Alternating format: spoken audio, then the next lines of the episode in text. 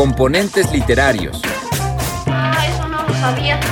Componentes Literarios. y deslustrarnos. Vine a Comala porque me dijeron que acá vivía mi padre, un tal Pedro Páramo. Componentes literarios. Toco tu boca. Con un dedo toco el borde de tu boca. Voy dibujándola como si saliera de mi mano. Componentes. Literarios. Hola, ¿qué tal amigos de Componentes Literarios? Los saludo con mucho gusto. Hoy me acompaña Andrea Ávila Serrano, quien es politóloga y doctoranda en ciencias políticas. Vamos a platicar con ella de un tema que seguramente les va a encantar. Vamos a hablar sobre el vínculo que existe con la música underground y la literatura.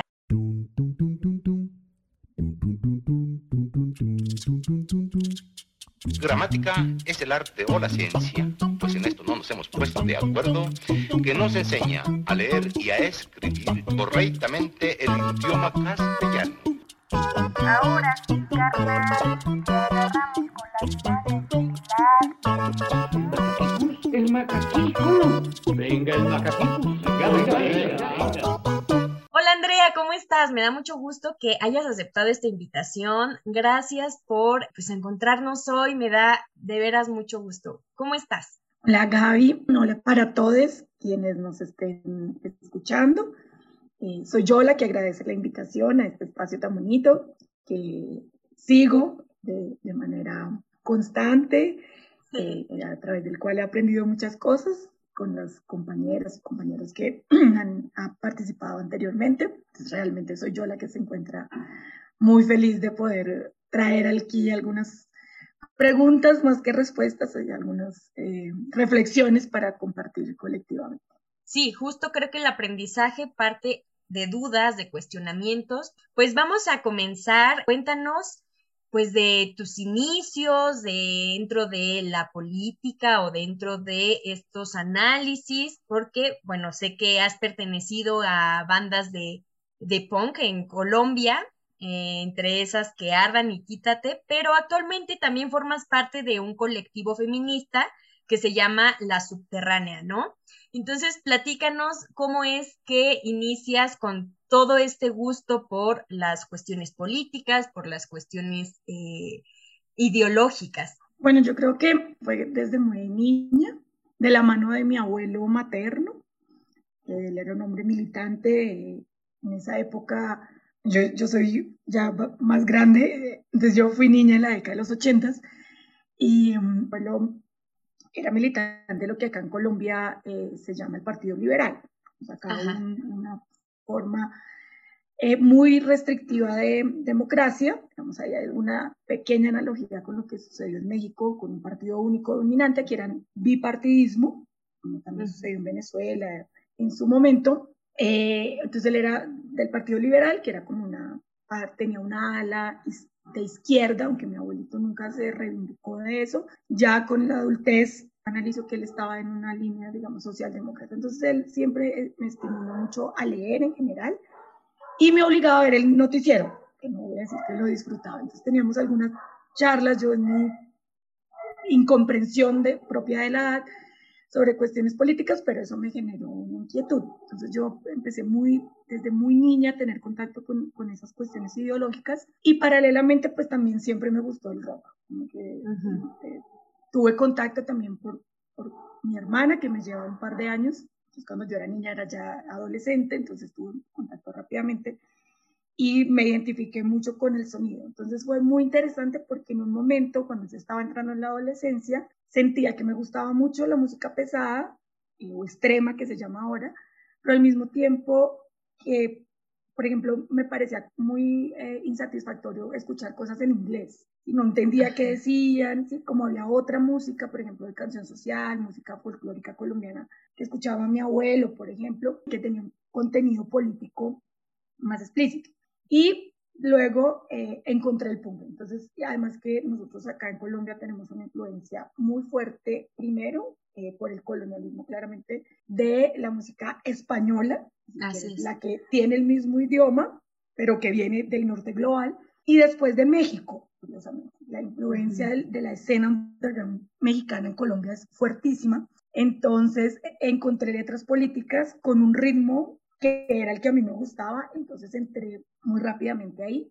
Yo tuve mi primera banda a los 16 años, Buenísimo. de las que nombramos ahí. Entonces, desde ahí, eh, como pues yo no tengo talento para nada en lo instrumental, entonces rápidamente, como era un poco el descarte, aunque no es necesariamente tan sencillo, terminé cantando. Y un poco hay una tradición no muy explícita que generalmente quien canta se encarga de componer las letras.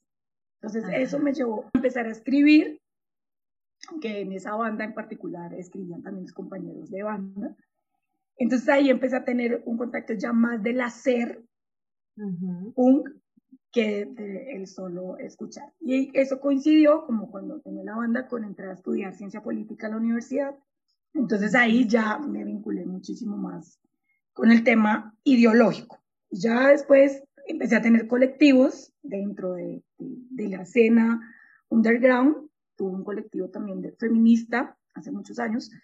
Eh, y ahora este que tú mencionaste, que se llama La Subterránea, pues eh, intenta visibilizar específicamente el papel de las mujeres y las disidencias de género dentro de la cultura, bueno, nosotros acá le llamamos subterránea, underground, el colectivo se llama La Subterránea, porque pues sigue siendo un espacio bastante patriarcal, a pesar que se reivindique muy antisistema o en fin, entonces un poco orientados a eso y a, y a la relación que tiene propiamente la escena con la contracultura como una generalidad. Perfecto. Pues muy bien, qué buenísima presentación y forma de introducirnos a este tema.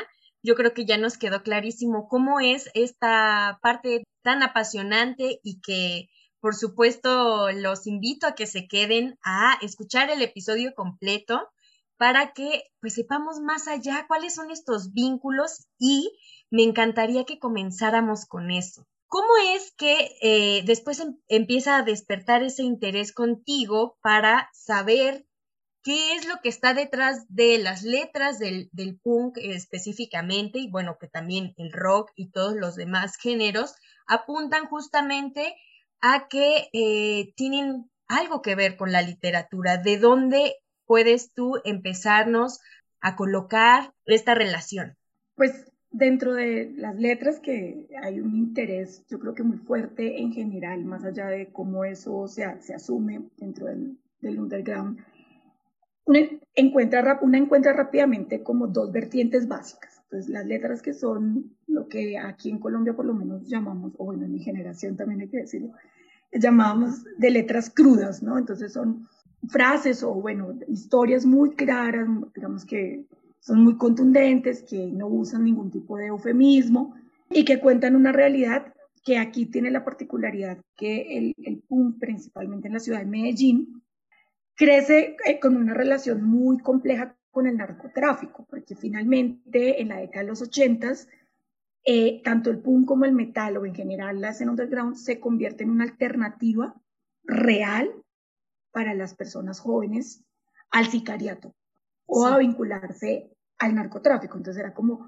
los que no se volvieron sicarios se volvieron punqueros o metaleros y tenían bandas. Entonces, eh, la mayoría de esas bandas, por más que no tuvieran un posicionamiento ideológicamente claro, es decir, ay, nosotros somos anarquistas o como lo que fuera, sus letras contaban sus, sus realidades, entonces eran letras con un contenido social muy claro, que eso también pasa, por ejemplo, mucho en el rap. Así entonces, ese, esa era una línea. Y la otra línea era que era menos frecuente, era encontrar una vertiente más poética. Entonces, contaban la misma realidad, pero usaban otro lenguaje. O sea, ahí habían unas, empezaron a existir unas discusiones sobre la sonoridad que tenía eso, también la dificultad que eso generaba en ciertas eh, personas que no tenían acceso a la, a la educación, a ninguna formación escolarizada, que a veces encontrar la relación entre las metáforas, los, eufemismos, las, ahora se me olvidó la palabra, las alegorías, era la que, estaba, la que estaba buscando, pues que hacía más difícil digerir cómo es. Eh, eso es lo que se estaba intentando decir. Entonces, uh -huh. existió un debate sobre esas, esas cuestiones, ¿no? Que era mejor.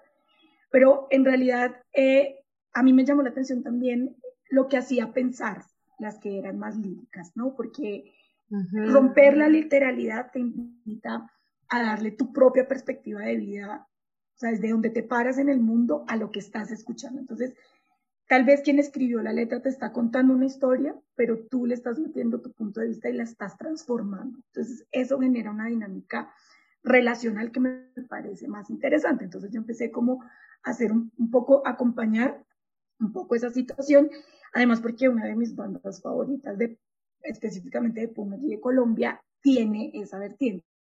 son como un colectivo también artístico, entonces ellos hacían performance en sus conciertos, eh, empezaron a musicalizar poemas de poetas eh, periféricos, de poetas malditos o de poetas que no, que, no tienen ningún tipo de reconocimiento fuera de su entorno barrial, eh, ya de otros poetas más, más reconocidos. Entonces, digamos que eran, ahí en ese nicho era más clara esa relación entre, entre la literatura y la música. Entonces ya empecé como a averiguar un poco, incluso hablando con esas mismas personas de esas bandas. Eh, la, relación entre el, el, rock y la literatura es de vieja data. Artistas del rock, como Chuck Berry, como Patti Smith, que es una musa pues, del, del, del, punk, eh, son personas que tuvieron una carrera literaria, poeta, fue poeta, entonces, eh, el mismo Bob Dylan, ¿no? Que hace un tiempo le dieron el Nobel de Literatura. El claro. Entonces, eso empezó a surgir y también eh, como algo que ha sido muy que ha sido, no, que es muy tradicional entre el punk o la escena subterránea en general y la contracultura es el uso del fanzine. Son estas publicaciones eh, un poco menos rígidas y también empezaron a circular fanzines con cuestiones literarias, sobre todo con poética. Perfecto. Entonces ahí como ese acercamiento inicial. Muy bien. Oye, ¿cómo se llama esa banda a la que estabas refiriendo? Se llama Desadaptados, se escribe con Z, Desadaptados al final. Ajá. Y mm, justamente eh, el primer bajista de esa banda, que se llama Giovanni Oquendo, Ajá. él murió hace como unos 10 años o más, tal vez probablemente más, no, recuerdo exactamente la, fecha. Y sacó un manifiesto, ¿no? Sacó un manifiesto, exactamente. Le editaron, que es una editorial también eh, hecha por una, una persona que es de la escena punk. Él tiene una editorial, él tiene una librería en Bogotá y le editaron, eh, tomaron eh, poemas que él había escrito y que nadie conocía y le editaron un libro que se llama El Manifiesto Punk Tercermundista de Giovanni Oquendo donde él habla no solamente eh, de sus vivencias en el barrio, que es el barrio periférico de Medellín, eh, y de sus vivencias en la banda, sino también él, era homosexual, todo este tema estamos hablando también de la década de los 80, de los 90. Medellín es una sociedad muy conservadora, dentro de una sociedad muy conservadora como la colombiana.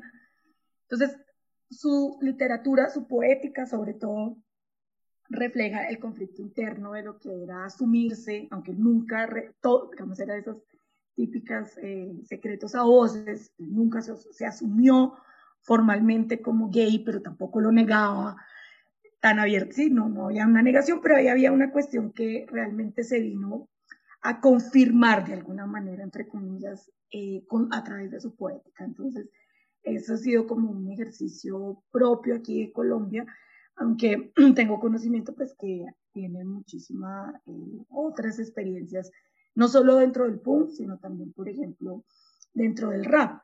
Que el metal, por ejemplo, tiene una cosa interesante y es que vertientes como el death metal y particularmente el black metal.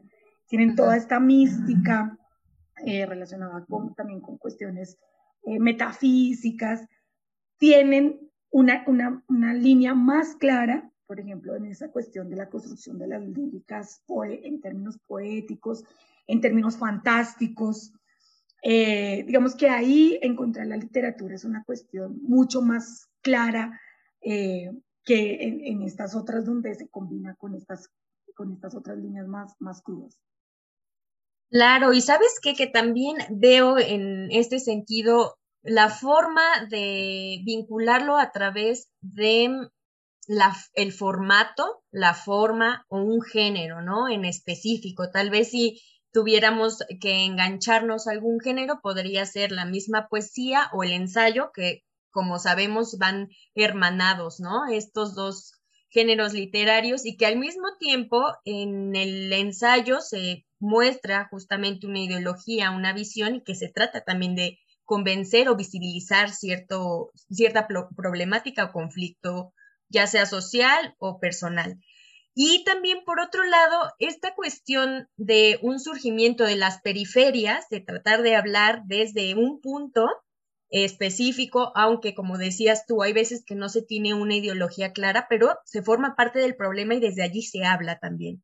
Y este vínculo de justamente de esta cuestión de la oralidad y también de el retrato a lo mejor de la Edad Media, de cómo eh, los juglares justamente llegaban a contar eh, diferentes cuestiones que sucedían a nivel contextual que era importante para el pueblo y que lo hacían de maneras, eh, pues sí, en rima, que lo contaban con música y que de allí se fue transformando porque también por algo al género eh, de la poesía se le llama lírica, ¿no? Por este sentido de acompañamiento con la música, con el ritmo y sobre todo el uso de, palabras que si era dirigido para el pueblo, para el vulgo, no iban a elevarse tanto con eh, términos que los demás no alcanzaran, a lo mejor no a entender, sino que no se identificaran con ellos.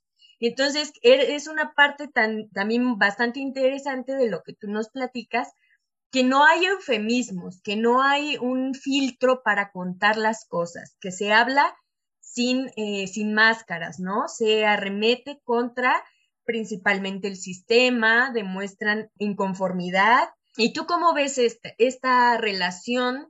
¿Cómo se va juntando justamente en los eh, grupos que a ti te gustan o en los que has estudiado este tema alrededor de, la comprensión de un formato literario, de la comprensión de, eh, de, las funciones literarias, porque también las hallamos allí y es como lo más evidente, ¿no? Lo que resultaría más funcional para nosotros poder entender que existe en estos grupos, en estas bandas underground, cierto sistema que se ancla directamente con la literatura. Bueno, yo ahí lo veo desde dos puntos de vista. Por un lado, creo que aparte de lo que tú comentabas sobre la lírica y el ensayo, siento, y me puedo equivocar porque para nada soy experta en el tema, que hay una función también de crónica ahí, ¿no? Y ahí se ha dado mucho, principalmente acá en Colombia, que es el, tema que, del que más eh, tengo eh, acercamiento, pero que también lo he visto en lugares como Brasil, incluso en el mismo México, como eh, lo que cuentan las bandas en sus letras, que está mostrando o intentando reproducir su contexto, pues termina haciendo parte de la reconstrucción histórica de su momento. Y decía que en México y en Colombia y en Brasil, porque contextos altamente violentos, como digamos políticamente, esto termina también haciendo parte de la formación de memoria. Acá, por ejemplo, hay procesos muy muy bonitos y muy interesantes, donde colectivos de artistas, eh, y, hay tal vez un poco más del lado del rap, que, o bueno, esos son los que yo más he encontrado información, lo que hacen es eh, conmemorar las personas que han sido asesinadas en medio del conflicto, eh, que terminan teniendo un desplazamiento, que terminan teniendo, digamos, una historia de vida muy compleja como consecuencia de ese conflicto social que son víctimas y que a través de la música logran resignificar esas situaciones y que, no es una cuestión propia de, del underground, pero que tal vez está más cercana a la juventud contemporánea, que eso también lo vemos en las cantadoras, por ejemplo, del, litoral pacífico colombiano, del litoral eh, atlántico, de los campesinos, de los indígenas, digamos que justamente lo que tú comentabas de la oralidad, cómo eso hace parte de la construcción colectiva. Entonces, en lo urbano, estos eh, géneros eh, del underground les permite a los jóvenes tener eso que, les, que de alguna manera se, les, se nos arrancó como sociedad, como colectivo, eh, en los procesos de colonización y que están todavía en los procesos de resistencia de las comunidades originarias tanto indígenas como negras, por ejemplo, que las comunidades campesinas. Entonces, en los jóvenes es esos estilos también que están más cercanos a sus gustos, a sus vivencias. Eso incluso está pasando ahora con el reggaetón, eh, reggaetón que tiene una, una línea política, una línea de denuncia y que intenta reconstruir, intenta resignificar y usar el arte, también sucede con, con el teatro, con, con, con la pintura, con el graffiti, por ejemplo. Que, que, permite esa resignificación. Eso por un lado. Y lo otro que tiene también mucho que ver es que me parece muy interesante que a la final yo creo que la mayoría de las personas que escribimos letras de canciones, por lo menos en la mayoría del tiempo o en su inicio,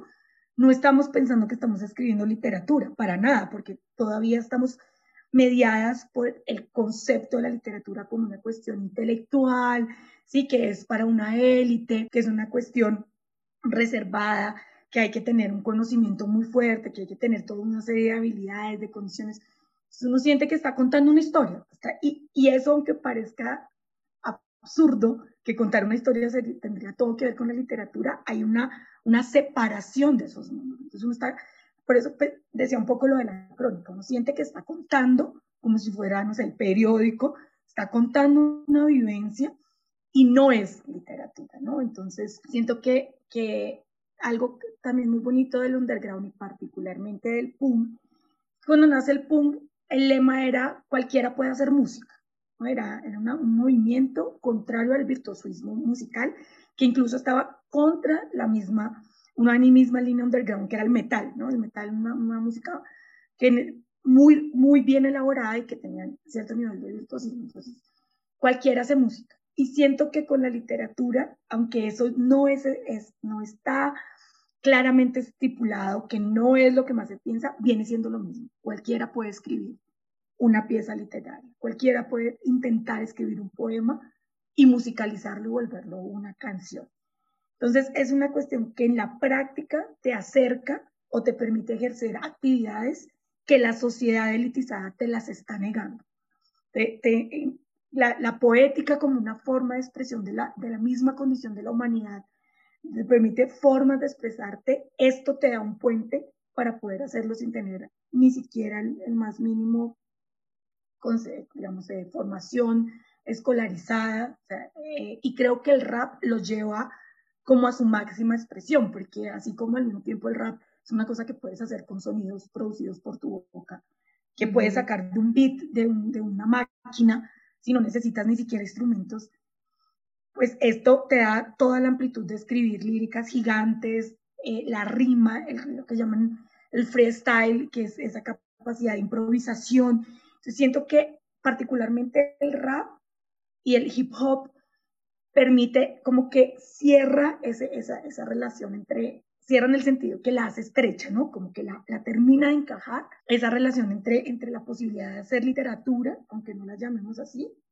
en un espacio urbano de cualquier índole socioeconómica, racial, de género. También el rap es un, que no es que no sea machista, es machista igual que todos los géneros musicales, pero hay un movimiento muy interesante de raperas en América Latina, también estas que ahora están fusionando un poco con el reggaetón y tal.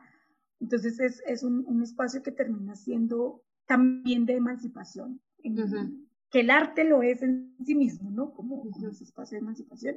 Entonces, esto le da una cantidad de componentes adicionales que permite, como decimos. Claro, y sabes, en realidad el concepto en sí de la literatura como tal, con mayúscula, tiene justo este pase por problemáticas de que el concepto en realidad adquiera una cuestión bastante objetiva que jamás se podría, ¿no? Eh, está lleno de subjetividades, además es un término en sí bastante joven, pero que se va actualizando justamente por estos conflictos de decir, bueno, si el arte expone y el arte al mismo tiempo tiene la preocupación también social, ¿Por qué es necesario? ¿Por qué las personas justo lo mantienen como con esta onda de, de ser elitista o, de mantener muchas otras tantas eh, preocupaciones en la, mm, en la periferia, ¿no? Y hablando justo de la crónica, ese es un concepto que también tiene estos móviles porque bueno, le llaman que es un género híbrido porque puede ser literatura, si hablas como desde una crónica literaria, aquí teníamos a un gran escritor de la crónica, este, Carlos Monsiváis, que hablaba justo del pueblo, hablaba de las idas en el metro, hablaba de la gente que eh, vendía tamales en las esquinas, tenía mucho esa, esa parte de exponer lo popular. Y al mismo tiempo informaba, porque la, esa es la cuestión de la crónica, que tiene como el sentido literario, porque se adquiere un estilo propio, se adquiere una narrativa que tiene pues esa línea que tiene algunos nuditos que habría que, ir viendo como lector, eh, esos vacíos, irlos llenando, pero por otro lado, existe esta parte de la historicidad y que creo que eso sí se junta mucho con todo lo que nos estás contando, que a través de las canciones, a través de estas composiciones, podríamos también ubicar diferentes conflictos alrededor de distintas épocas, ¿no? O sea, ¿por qué era tan importante que surja en los ochentas, en los noventas, que, que, exista esta relación o que se visibilice más bien esta relación a partir de los ochentas o los noventas con determinados eh, grupos? Y también, por otro lado, pues ver que esa misma relación está adquiriendo mayor fuerza a través del tiempo con la literatura, con el término que también está intentando buscar una reivindicación de decir, estoy aquí pero me están dejando por mantenerme con este lado elitista por mucho tiempo y que existen muchas otras maneras de escribir y reescribir la literatura. Pero también es este juego que eh, parte pues obviamente del lenguaje, ¿no?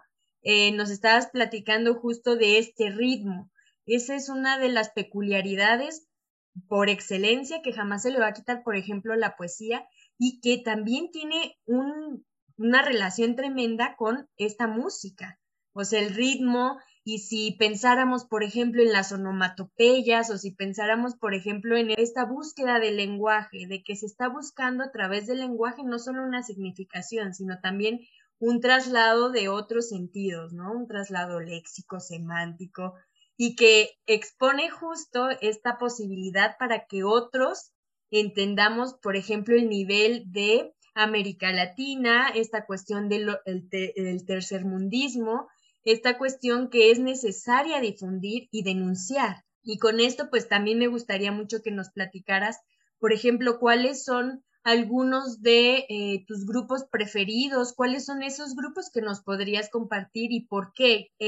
a lo mejor, qué canción o qué composición te ha llamado tanto la atención o de qué temas puedas eh, compartirnos de los que hablan. Ahí sí me la pusiste un poco difícil porque yo escucho, eh, mi música favorita es bien extrema, entonces yo escucho cosas que realmente a la gente no le gustan, pero eh, pensando un poco más en, esa relación con la, con la literatura, bueno, está primero la banda que les comentaba, Desadaptados, que creo que a nivel de Colombia por lo menos es una de las que más eh, ha desarrollado eh, esa línea poética. Hay una banda de Perú, eh, ya que hablabas de esta cuestión latinoamericana que se llama Narcosis, es una banda así como muy famosa.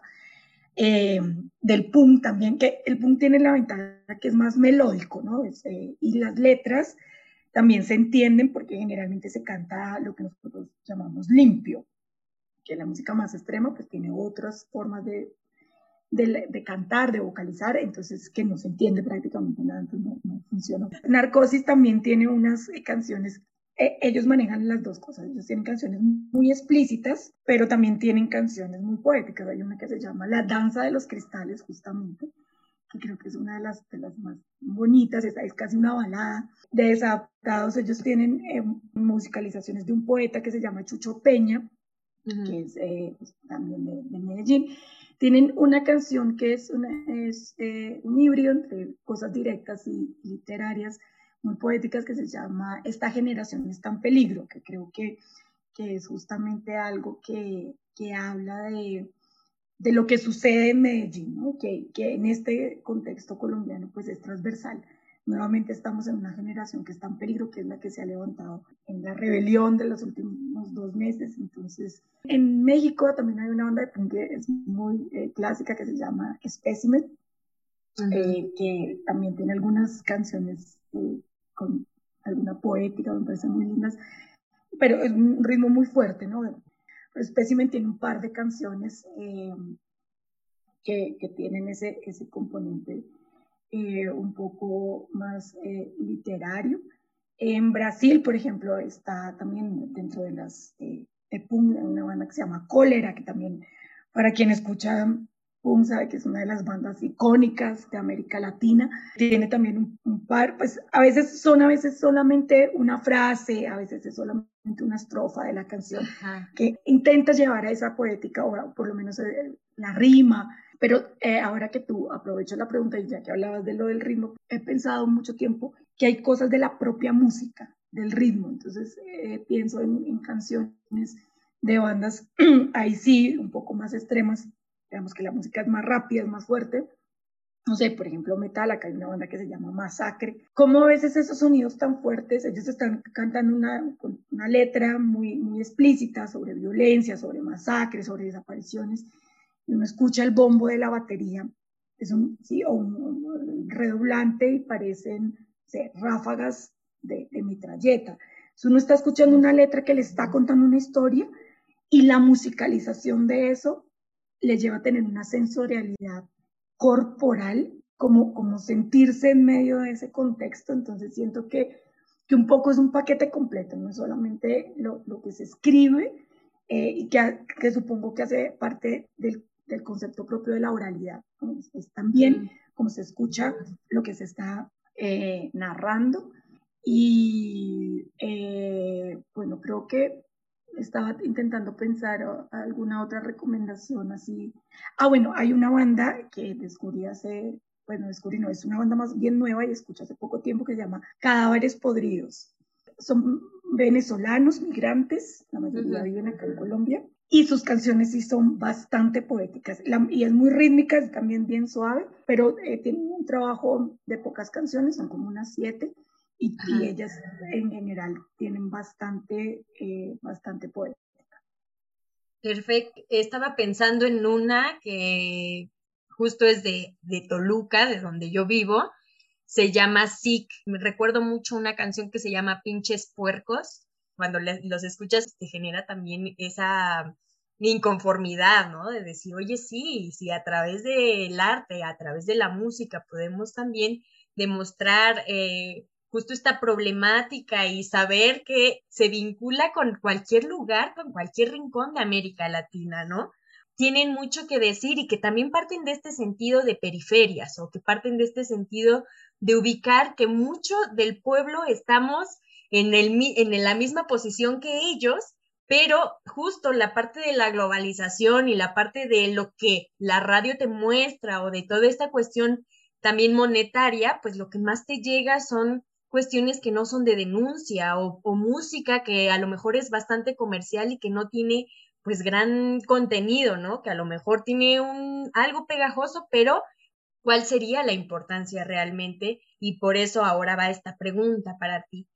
Este tema en específico, ¿qué es lo que remarcaría como importancia justamente para la sociedad en sí? Para ti, ¿cuál sería justo esa importancia de demostrar que existen estos vínculos y que, por supuesto, también esta carga ideológica dentro de eh, la música underground. Pues yo creo que repetiría un poco el tema de la posibilidad de romper con la elitización de la literatura, porque creo que eh, junto con los sistemas de explotación laboral, de dominación ideológica y política, pues eh, la separación que existe entre el mundo de la creación, el mundo del ocio, el mundo de, lo, de la humanidad con el mundo del trabajo es parte esencial de la reproducción del sistema capitalista.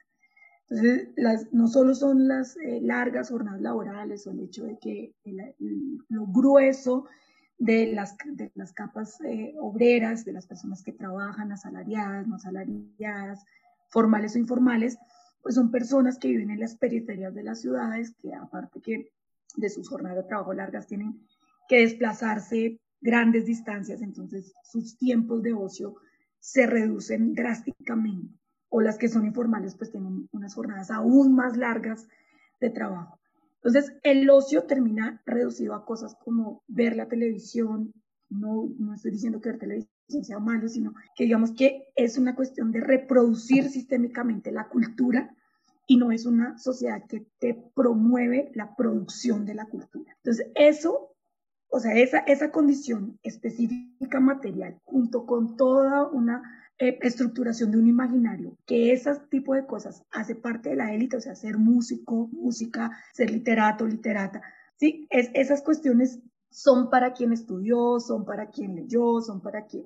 Entonces, son sistemas que se refuerzan y se articulan para lograr la reproducción de la dominación y esto rompe con esas cuestiones. Que alguien te diga o que tú veas a alguien que toca un instrumento, si lo toque mal, pero que se atreve a ir al público y a mostrar que escribe una canción, que, rapea, que hace, es una cuestión que alimenta eh, un deseo que yo creo que todas las personas tienen de, crear, de imaginar, de, así sea por, evadirse, ¿sí? de, imaginarse otra cosa, y esto les da la posibilidad de, ejercer, de decir, bueno, yo puedo sentarme y escribir una letra y pararme, así sea en un autobús y, cantarla, eh, puedo hacer una banda y puedo, puedo decir lo que siento, puedo, puedo también buscar otras maneras de exteriorizar sensaciones que genera una sociedad tan desigual. Si hay algo que, que siento que caracteriza mucho el underground latinoamericano es la rabia.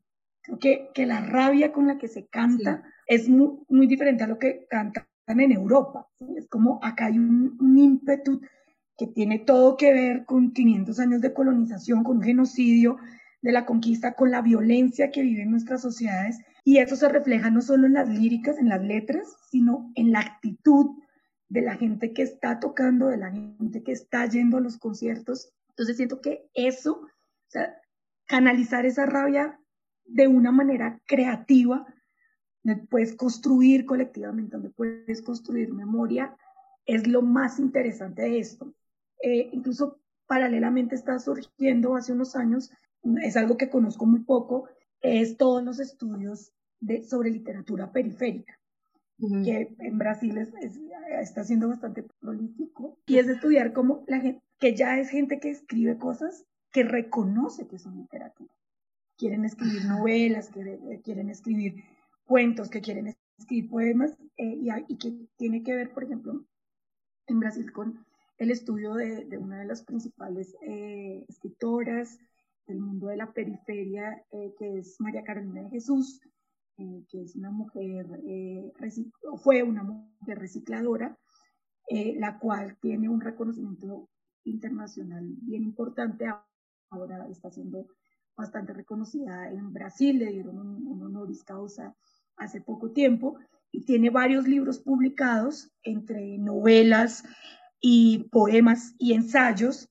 Entonces esto ha generado todo un estudio sobre qué se produce literariamente en, en las periferias, en los barrios populares. Eh, y, y, está comenzando a crecer también colectivos que incentivan y promueven el, como el ejercicio de la escritura literaria, digamos, con conciencia, ¿no? Es decir, me voy a sentar a escribir literatura dentro de la periferia y siento que en ese sentido, tal vez esta cuestión de la música puede ser un puente, puede ser un primer momento para ir saliendo como de, de todos esos, esos imaginarios limitantes de la litización, que tiene también todo que ver con la litización de la educación en sí misma como estructura, transitar hacia, hacia la escritura de la literatura para gente que vive en los barrios populares o que no tiene acceso a la educación. Así es, y sabes que ese punto que importante, yo creo que le diste al mero clavo, al pensar también que hay una necesidad tremenda, principalmente por las nuevas generaciones y todo, de decir y de exponer toda esta cuestión desigual, esta cuestión de violencia y que aparte te ataca por todos lados, tanto física como mentalmente, o sea, de verdad hay una perdición tremenda y eh, está cambiando demasiado el mundo porque de veras en cuestiones, por ejemplo, de trabajo, en cuestiones aquí en México ya no existen estas bases donde te permitían jubilarte, entonces tienes que estar pensando cómo generar con una mala economía, tienes todavía que atacar más con una sobrepoblación donde la mayoría no tiene esta facilidad de terminar a lo mejor una carrera o de terminar algo que a, veces ya ni te sirve de nada tener una carrera, es muy difícil entrar a un posgrado, pagártelo, tener el tiempo de seguir trabajando a la par, de seguir profesionalizándote.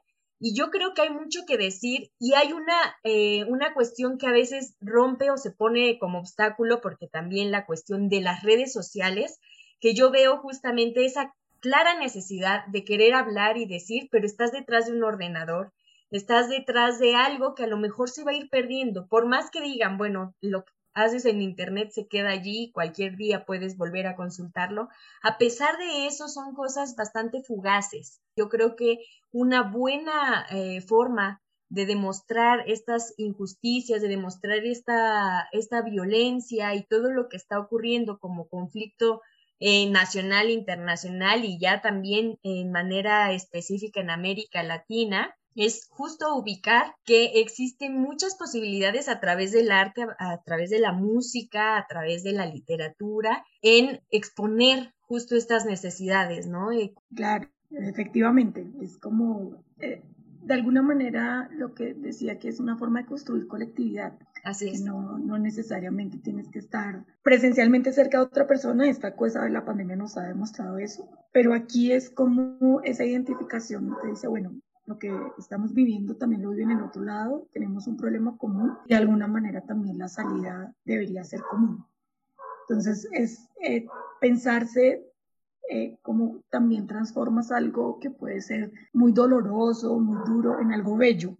Y puedes estar hablando de la muerte y puedes estar hablando de la violencia, pero puedes darle una, una sonoridad, puedes darle una sensación que lo transforma en algo que no solamente te entristece, sino que te mueve a hacer algunas cosas, ¿no? Entonces, como que se, se juntan todas esas sensaciones, entonces siento que, que esa, eso permite construir esa, esa comunidad en el sentido de, de la empatía también, de la, o sea, la identificación y poder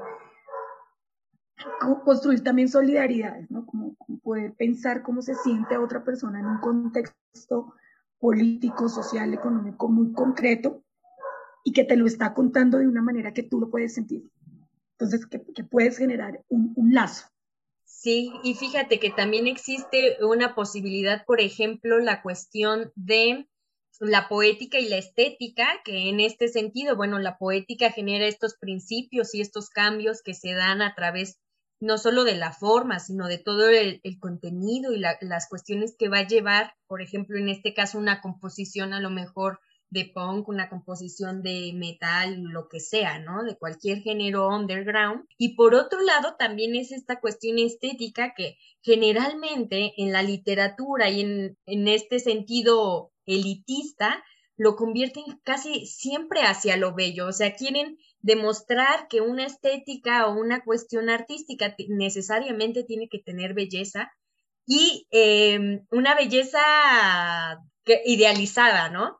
Y en este caso también se incluye que la estética puede venir desde cualquier punto, puede incluso ser estético una cuestión terrorífica o puede ser una cuestión que sea como un tanto nauseabunda, puede generar esto, ¿no? Que te exponga, que exponga tus sentimientos y tus sentidos y sobre todo que provoque y que eso también lo tiene directamente toda esta música underground, la provocación. ¿Por qué? Porque estás hablando de alguien más, del, del sistema, de estas cuestiones duales, de estas cuestiones contrastes, ¿no, Andrea? Sí, claro, eh, siento que eh, esa potencialidad, incluso la misma posibilidad de romper lo binario, ¿no? Que a veces, y eso es más reciente, ¿no? Porque de alguna manera las letras se van actualizando con los debates que se dan no solo a nivel de la escena underground, sino de los contextos nacionales y locales en los que se viven. Entonces, por ejemplo, ahora se piensa que las opresiones no solamente vienen eh, del sistema o del Estado o de la clase dominante, que era como lo que dominaba, valga la redundancia, en, las letras de los 80 de los 90 sino que también vienen de tus pares, ¿no? Vienen de, de los hombres, de los blancos, que están contigo en, en, esos lugares, pero que están reproduciendo las lógicas, como, como bien, a veces incluso los temas ecológicos, entonces como, el, el, como hay también formas de, explotación de, de, algunos seres humanos hacia los animales, hacia la naturaleza, el tema del especismo. Entonces son cosas que definitivamente incorporan todos esos, esos sentires y permiten que la denuncia siempre sea contundente, digamos que sea esa marca de, qué es lo que se está externalizando, pero dándole todos unos juegos que son distintos, por ejemplo, a la escritura política, digamos política en el sentido de, más formal, ¿no? De escribir un, un, ensayo, de escribir un artículo científico, de escribir un artículo en una revista donde estás denunciando una cuestión del sistema, pues estás, podrías incluso llegar a, estar denunciando y proponiendo alternativas, pero aquí puedes estar en la misma lógica, pero no es una cuestión lineal, es una cuestión que ondula, que sube, que baja, que te habla de cosas buenas, de malas al mismo tiempo.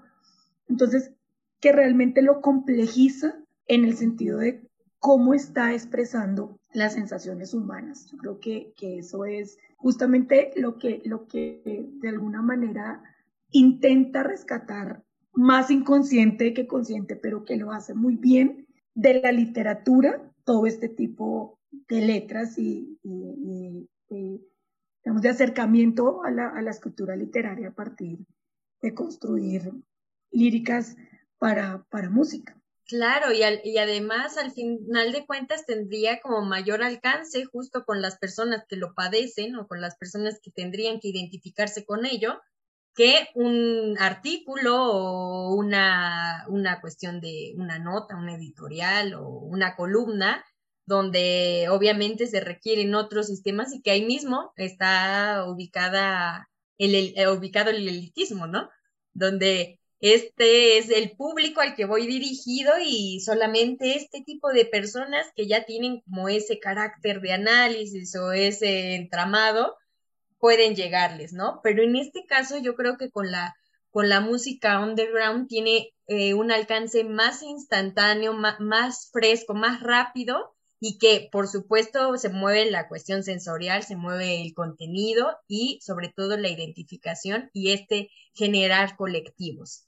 Muy bien, eh, Andrea, estoy muy, muy agradecida porque hayas aceptado esta invitación. Muy rica tu plática, abres muchos horizontes con esta importancia de tanto el término literatura y estas, estos vínculos con otras, eh, otros surgimientos. Yo que te agradezco nuevamente la oportunidad de, compartir estas, estas reflexiones porque eh, siento que, que, es algo que no se no se habla, no se analiza, que incluso no es parte de los, de los horizontes de pensarse la literatura y la potencialidad que tiene. Mientras hablabas pensaba como por ejemplo, particularmente en el rap, eso puede ser tan masivo, se sube una persona a cantar una canción en un bus, en el metro, y termina haciendo reflexionar a un montón de personas que tal vez en su día a día están en otra, en otra lógica, justamente por, por las dinámicas propias eh, de la materialidad capitalista. Entonces creo que es algo en lo que valdría la pena eh, ponerle un, un, poco más de atención, por lo menos, eh, para pensarse salidas a, a, una, a una situación de crisis tan profunda que, que estamos viviendo en América Latina. Sí, justo. Y eso que dices entablan justo como el, el juglar del que hablábamos de la Edad Media, que se suben y que tu día está en esa cotidianidad de ir rápido porque tienes que llevar el pan a casa, porque tienes que trabajar, que terminar tu jornada laboral, que estar en, en el metro, que estar en el, en el bus. Y justo eso rompe esa cotidianidad, pero con conciencia. Entonces, e, esa es la manera perfecta de ir cambiando también este mundo, de ir dando a conocer diferentes ideologías y sobre todo de analizar cómo es que estamos viviendo y que somos parte, justamente en nosotros deberíamos de, generar ese cambio para, para no, no formar parte de los problemas de los otros, ¿no? Que a nosotros nos enganchan de alguna manera y que eh, somos los más perjudicados. Pues muchas gracias, Andrea, nuevamente. Y pues, componentes literarios, espero que les haya encantado este episodio, así como a mí. Estamos como componentes literarios en Instagram, en Facebook y asimismo cada domingo vamos a tener un nuevo episodio eh, que sale en Spotify, Anchor, Google Podcast y por supuesto en YouTube. Muchas gracias por habernos acompañado en este nuevo episodio. Esto fue Componentes Literarios.